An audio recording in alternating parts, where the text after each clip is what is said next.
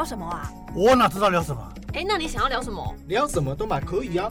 那很尴尬哎。那就不要尬聊啊！那就不要尬聊啊！那就不要尬聊啊！那就不要尬聊啊！你现在收听的是佩瑜不尬聊。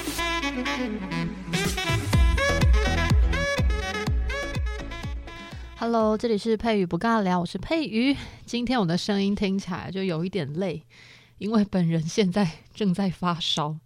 嗯，烧得有一点厉害，但不是那个，不是新冠肺炎啦，就因为最近真的太累，然后身体抵抗力很差，然后淋巴结呢就发炎了，然后现在整个身体的白血球可能正在奋战当中，所以整个人就非常的虚哦。但因为没办法，要赶快先把音录好，要不然下礼拜是端午节，我怕这个没有赶快录起来的话，会没东西可以播，所以呢，今天就。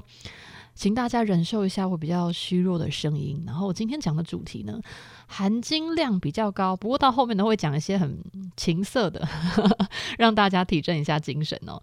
今天要讲的主题跟数学有关系，嗯，不知道大家听到数学两个字有没有马上上一页离开？听了就很害怕，脑袋会转不过来。不会不会，我们今天要讲的内容非常有趣。今天要讲天衣无缝，就是天衣无缝。如果真的照字面去看的话。你会很好奇，有衣服会没有缝吗？衣服不都用织的吗？就是 不可能一片没有缝隙嘛，除非是除非是塑胶衣，像雨衣，那就真的没有缝。呃，有有缝的地方大概就是头跟手还有脚能够伸出来，不然的话，诶，如果一片都没有缝的话，到底是要怎么穿？就一片嘛，罩在身上，这也太奇怪了哈。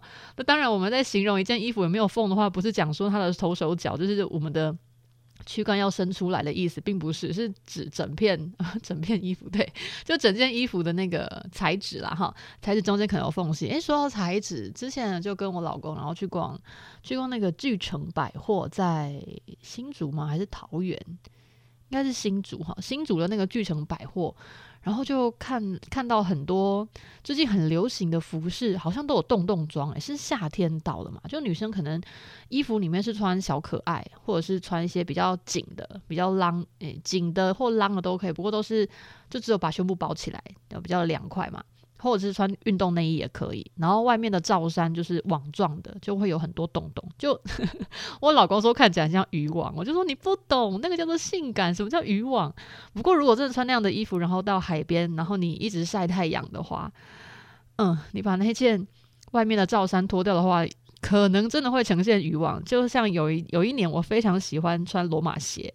然后天气就非常热，所以你的脚一定会晒太阳嘛。那你的罗马鞋的下场就是你整个脚会很像那个放在烤肉架上的肉，因为就会有一条一条的痕迹哈，很好笑。好，我们再拉回来，今天要讲的内容“天衣无缝”。天衣无缝这个成语呢，它原本是佛教的用语啊。那它原本所指称的意思就是，可能你的诗啊或文章啊就很自然天成，就没有雕琢，太过雕琢的痕迹，就不是很刻意的去写，就感觉哦非常的流畅顺畅。那当然，这个成语它也可以用来比喻说你某个计划非常的周延，非常的完善啊，不会有一些漏洞。譬如说你要。呃，破破某些大案子哦，这个社会新闻常常会出现嘛。然后我们要有一个非常缜密的计划。那如果看完这个计划，觉得嗯好，这个计划真的是天衣无缝。我记得好像有一部电影也是叫《天衣无缝》，对吧？不过我已经忘记是哪是是谁演的，但也应该蛮好看的。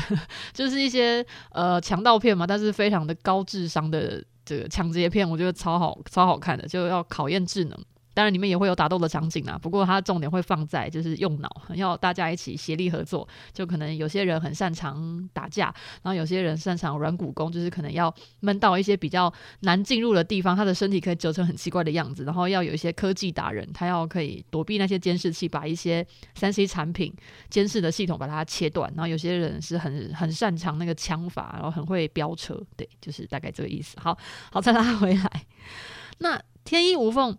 这一个成语呢，它其实最早的来源是佛教的用语哦。你看“天一”两个字，就觉得它很佛教了。在佛经当中，“天一”它指的就是天上的那些人，天上不是只有神仙哦，其实人，呃，不是人啊哈，天上也是有人类的，他是还没有成为仙哈，还没有成为神，他可能还要经过修炼，就有点像我们在看《西游记》的时候，不是有一些呃，可能仙人呐哈，他是要负责洒扫庭除的哈，可能要管管理一些嗯，比较比较像事务官，但是。层级又更低一点，他可能不是像玉皇大帝啊，或者是观音菩萨这样的一个等级，他还没有成佛成成神啊，他可能还是人的等级，只是他已经过世了，然后他就是呃，也不能讲飞升，他就是到了天上这样子，然后他的等级还没有成佛成神这样子。OK，好的，拉回来，天衣呢，它指的就是天上的人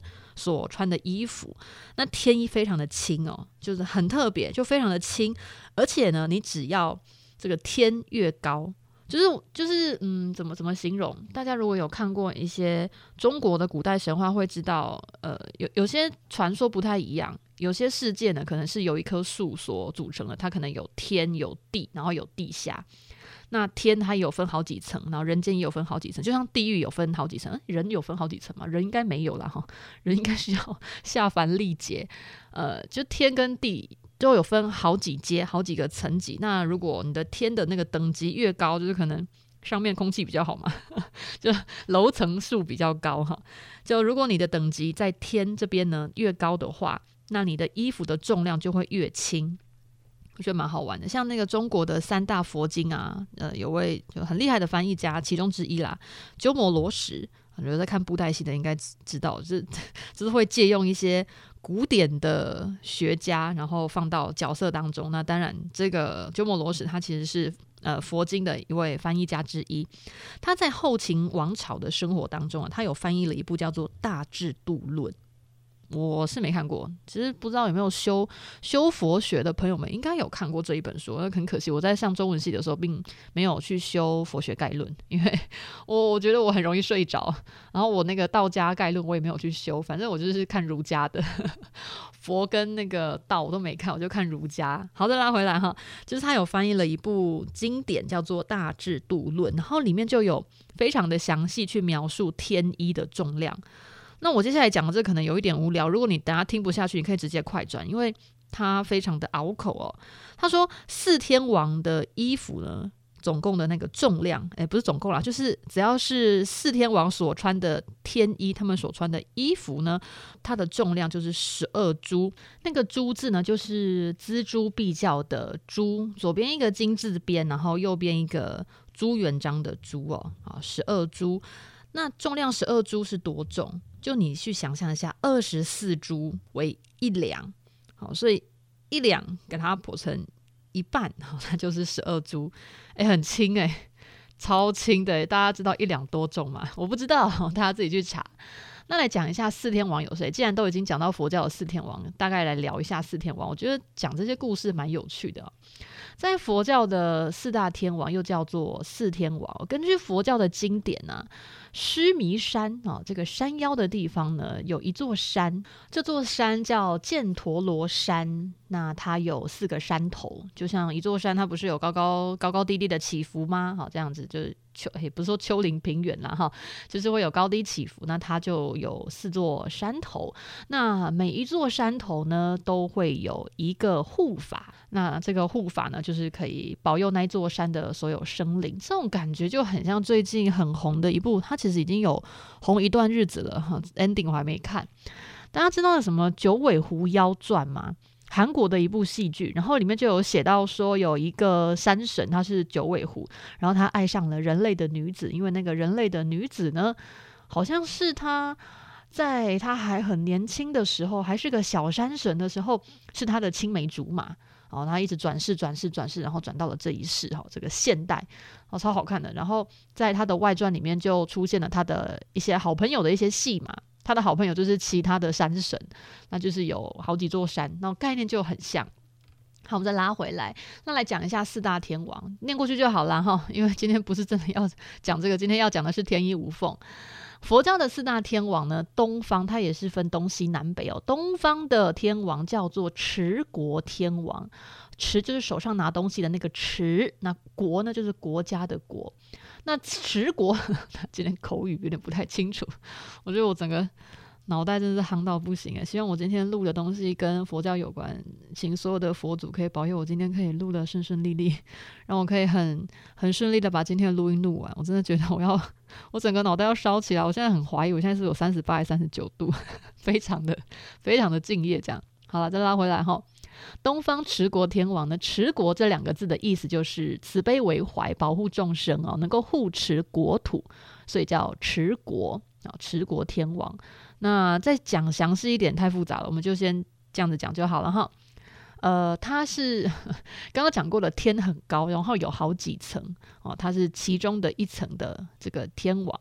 然后在四大天王当中呢，在这个中原的地方哦，呃，中原我们把它称作为汉哈，就是汉人的这个地方呢，认为持国天王他手上拿的那个琵琶。代表风调雨顺中的那个“调”那个字啊，很特别，就是他不是拿武器啊，他会，他会，他会，嗯，他有拿乐器哈，不过他也有宝刀啦，因为他也是身穿盔甲，因为毕竟是就是护法嘛，哈，天王这样。好，我们再来讲到南方，南方的这个神呢，叫做增长天王，增长的增长就是长高的那个增加的增哦，然后长大的长哦，增长天王。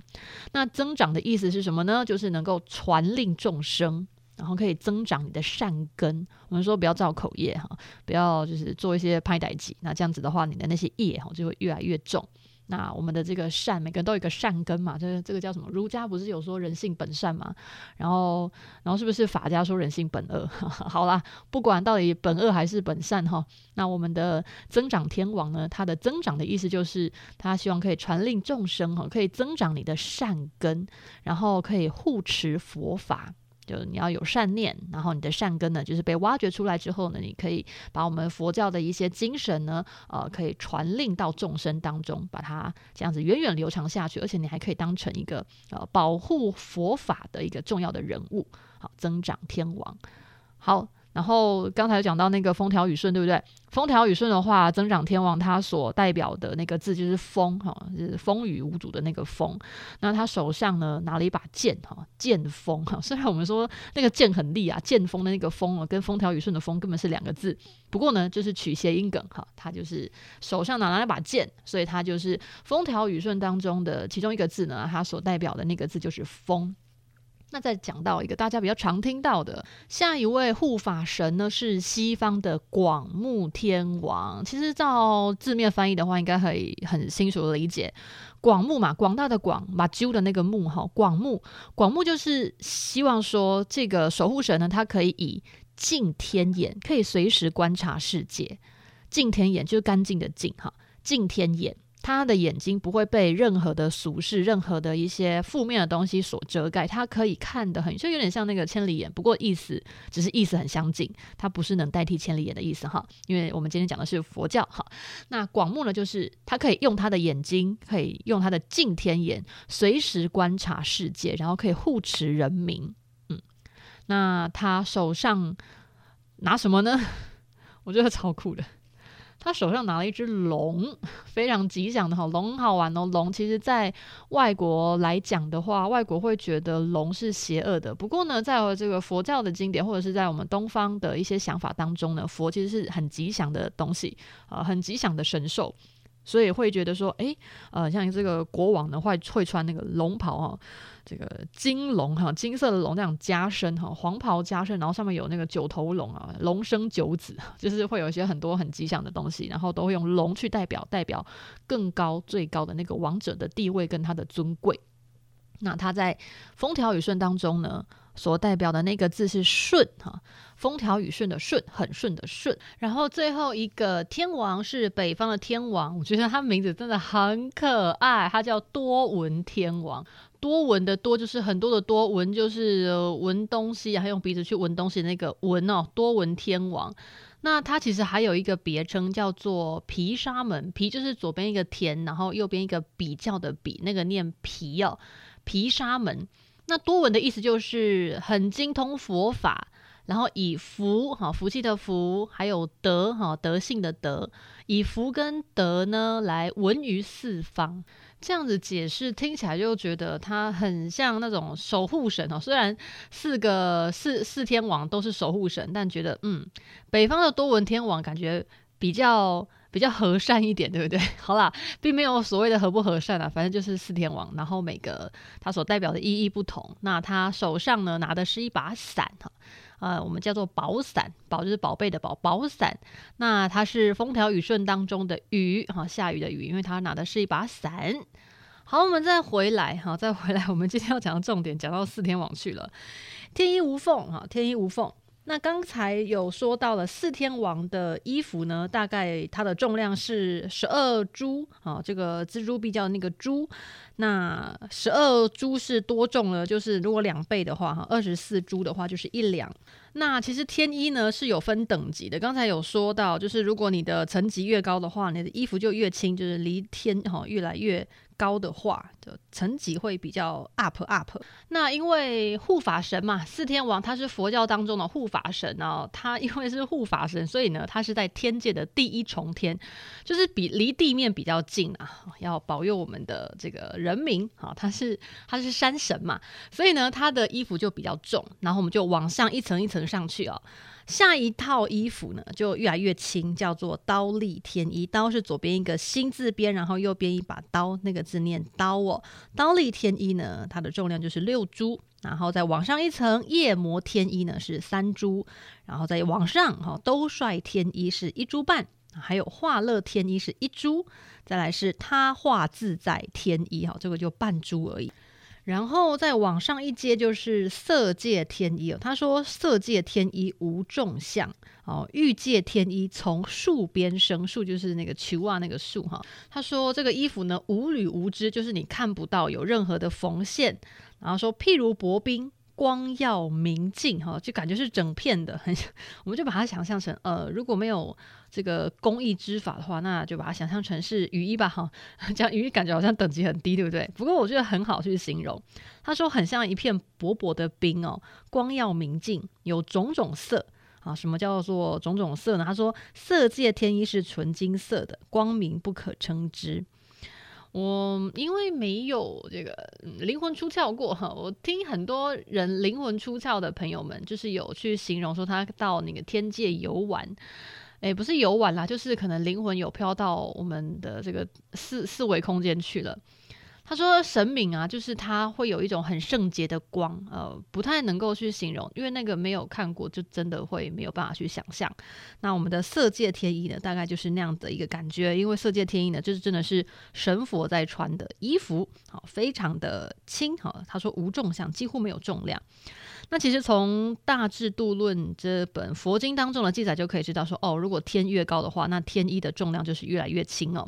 那不过在中国本土啊，也有关关于这个天衣无缝的记载哦。在五代的前蜀啊，蜀国的那个蜀哈，在前蜀，然后牛桥所写了一本书，叫做《灵怪录》，当中讲了一个神话故事。那不过呢，大家如果有听过我的这个呃情色古文系列的话呢，就会知道。古人通常呢，想要谈一些就是跟梅亚打炮的故事哈，通常这个套路都是一样的。那我们就来讲一下这个非常，哎，就非常老套的打炮故事哈。好，来讲一讲，就是把它当成小小的色情小说来看哦，非常古老这样子。故事很美啦，但是剧情非常的老套。他说有一位书生长得非常的漂亮哈，叫太原书生，不是他长得太原哈，是那个地方哈。太原有一位书生。叫做郭翰哈，那反正他就是姓郭，然后翰是那个翰林学院的那个翰哦。现在有个出版社叫翰林，对吧？有点忘记了，好像现在还在这样子。OK，好了，拉回来。他说太原呢有一位书生叫郭翰，然后他非常的漂亮，真的是美到不行哦。嗯，如果要把它比喻的话，就把它想象成那个西晋有位很著名的文学家叫做潘安哈，反正就是我们这位郭翰呢，这长得很漂亮哈，是一个美男子，而且呢，他才华出众，就不止皮相好看哦，就是也是蛮有才华的。那有一年的夏天呢，就非常非常的热。那么在夏天的晚上呢，这个身体很热，要怎么样去灭火呢？嗯，好，在有一天深夜，郭汉呢，他就躺在 不是躺在地板上哈，躺在他的躺椅上，看着月亮，然后清风微微的这样吹，就觉得哇，好舒服啊！突然间，这个清风当中竟然有一丝一丝的香气，然后。他就，我真的是觉得真的是想太多哈。反正呢，就是这位美男子呢躺着，然后被风吹了一下，然后就闻到一股花香啊，也也不知道是不是花香，反正就是很香，就对，没有没有说明是花香了，花香是我自己加的哈。这个时候呢，他的眼睛一亮，就哎，我怎么看到天上有仙女这样翩翩然的从天而降啊，就很漂亮，不是那种。从上面摔下来，然后一个公主抱旋转三圈，然后还要揪一下，没有那么老套哈，就是很漂亮的一个女生，而且呢，感觉就是仙女哦，从天而降，然后就来到她面前，然后这个女生就说：“哦，我是织女，就是牛郎织女星的那个织女。”然后就说：“我已经很久没有男朋友了哈，超奇怪的。”所以呢，所以很久没有男朋友，所以呢，对不对？好，这位织女呢，她就非常的直白的跟郭汉讲说。啊，因为那个上天老弟啊，哈，我们的天帝啊，看我很寂寞啊，可能单身太久了，怕我憋出病来哈，所以就特许我可以来人间。寻找艳遇哈，就是可以来人间一夜情一下。所以呢，他就找来找去呢，就发现哦，郭汉实在是太棒了。这个男生的就是我的菜哈，不管是肌肉还是皮相还是文学哈，这个文采，那个从外面到里面呢，就每一样我都很喜欢哈。从里面爱到外面去，从外面爱到里面来也行哈。好，反正呢，这位织女呢就觉得郭汉你是我的菜，我想要跟你打一炮，好，非常的直白哦。然后他就嗯就接受了郭汉。就接受了。我看到这个故事，看到这边的时候，我整个震惊，说：“天哪，郭汉，你确定你你看到的是仙女，不是妖精吗？不是什么鬼怪吗？就是什么狐狸精？之前如果有听过我那个那个艳情古文系列讲那些狐妖的故事，都会 都会都会发现，就有一些精怪呢，就会化身成为漂亮的女生，然后去引诱人类男子，然后是要吸他们的精气。如果你跟他打了一炮的话，你可能越来身体就越来越虚弱。这样好，我们的这位织女呢？”嗯，她可能真的看起来自带气场，就是个仙女。那郭汉就想说：天哪，我这何德何能，到我这个岁数啊，也是是没有很老了哈。他说：我我这样子一个一介平凡人类哈，竟然可以受到上天的织女的垂怜，想要跟我打一炮，我欣然接受。好，对，所以我们的郭汉就。欣然接受了，然后两人就就是翻来覆去，好了，不是翻来覆去了哈，然后就过了一个非常火辣辣又快乐的夜晚。之后呢，这个织女呢就啊，这个真的是通体舒畅哈，然后她就凌云而去。我看到这故事写凌云而去，真的很好笑。对，她就飞走了，就非常干脆的一夜情哦，没有什么缠绵呐，然后说啊、哦，我想要跟你在一起啊，我要跟你厮守终生啊，我不要做仙女的，没有没有没有，她就是快乐了一个晚上之后呢，她就。嗯，自动回到天上。不过剧情好玩的来了哈，这个故事呢，虽然写到说他就是第一次下凡啊，然后跟这个郭汉就是来了一夜情之后呢，他就非常的干脆的回到天上去。之后呢，他到天上竟然回味无穷，可能觉得哇，在天上就是要清心寡欲的，实在是憋不住哈。然后在人间这样的哇，郭汉这个美男子呢，实在是太厉害，带给他一个非常火辣又难忘的夜晚。所以呢，这个织女真好笑。他回到天上之后呢，开始。就是呃日思夜想哈，然后就又回到了凡间，然后就跟郭汉几乎是每天的晚上都在一夜情，这已经不是一夜，这是 N 夜情哈，就每次都要，而且都是晚上，然后前来幽会。然后有一次呢，郭汉就这样问他，就就调笑哈，就是非常的这种坏坏的问他，坏坏的问，他就说：“哎、欸，阿织女啊。”你的牛郎，你的老公是牛郎诶，那你没有跟你的老公在一起，你这样每天都来跟我幽会，你这样 OK 嘛？哈，这样你确定不守妇道的女人，好没有？后面这个是我自己加的。然后织女就回答说：“哦，天上的事你哪里懂呢？即使呢，我们的这个牛郎先生知道我这样子到外面去，就是身体出轨啊，也没有关系啊。哦，你就放心吧。哦，真的是，嗯，好现代的这个故事啊，哈。所以每一次呢，他们就晚上就非常的云雨一番，然后非常快乐的结束之后呢。然后郭汉就看到织女的衣服都没有缝线。好，我们今天要讲的是天衣无缝，我们赶快拉回主题哈。就因为就是嗯，打炮需要脱衣服嘛？不不不可能穿着穿着来嘛，也是可以穿着来啦，也是别有一番风味哦。不过呢，我们重点不在这到底是要穿着做还是脱光做。我们的郭汉呢，他就看到了织女的衣服，觉得很特别，说：“哎、欸、哎、你的衣服没有缝线呢。”他终于发现这个这个仙女的衣服跟凡人不太一样哦。然后织女就跟他解释说：“哦，我们的天衣呢，本来就不是用针线去做的，所以当然没有织线啦。”好好。我们故事就先在这边打住。反正呢，这就是天衣无缝，从我们中国本土的这个神话故事当中的出处。嗯。呃，我们刚才一开始前面讲到四大天王呢，讲到那个天衣无缝呢，是佛教的经典。那我们在中国本土的话，这个天衣无缝这一个词呢，是从神话故事里面来的。啊，因为佛教是印度的嘛，所以不太一样哈，国家不一样。好，我们就打在这边了。大家是不是以为我又要继续讲一些很可爱的一些嗯火辣辣的故事？没有没有没有，我们就只是要把大家引出说哦。这个他们在脱衣服的时候，郭汉发现织女你的衣服没有缝线的，好特别哦。嗯，然后织女就说：“嗯，对啊，我是天衣嘛，我穿的是天衣哦，没有缝线很正常的哟，小笨蛋。”好，大概就是这样的一个故事。好了，我相信大家应该很好奇郭汉跟织女到底下场如何。不要讲下场，感觉好像有点就是有点有点凶，对不对？好像有点悲剧。没有没有没有。这个故事呢，在后面就是也是非常老套的。反正呢，就是有一天呢，他们就是又一番云雨之后呢，这个织女就哭哭哦，就说啊，我跟你讲，这是我跟你啊，就是过的最后一夜，因为天帝就说我这样实在太常下凡了，这样每次一夜情呢，实在是诶谋盖素息哈，不太好，不能这样子，所以天帝就说你必须结束你的人间一夜情行为，好，你必须要乖乖回到天上做你的淑女，好吧？OK，所以呢，所以他就只好跟郭汉 say 拜拜，这样子说哦，不好意思，我可能要回去做仙女了，我不能在人间这样子跟你一起翻来覆去。嗯，好。然后这个时候道别要干嘛呢？道别总是要送点东西嘛。织女呢就送郭汉有七宝碗。宝贝的宝，七宝碗哈，就一种碗，然后非常的宝贝，是这个仙品哈，仙界非常棒的一个宝贝。然后郭汉呢就回送织女一对玉环啊，这个女生都喜欢戴首饰嘛，就送给她一个漂亮的东西。然后两个人从此诀别，再也没有搞在一起了。好，不过两个人虽然已经永绝了哈，嗯。好，我们重点就是天衣无缝，对吧？所以再次强调啊，这个中国本土故事的神话故事当中，天衣无缝就是从这则故事出来的。嗯，好，那我们今天就先录到这边，就让大家想象一下天衣无缝，嗯，蛮特别的耶。我后来也是看了这个故事才发现，哦，原来是从这边出来的哦，我都不知道，原来天衣无缝讲的真的是神仙的衣服是不是用针线去织的哈，是这个魔法变出来的，好酷。OK，好，那我们今天先录到这边，拜喽。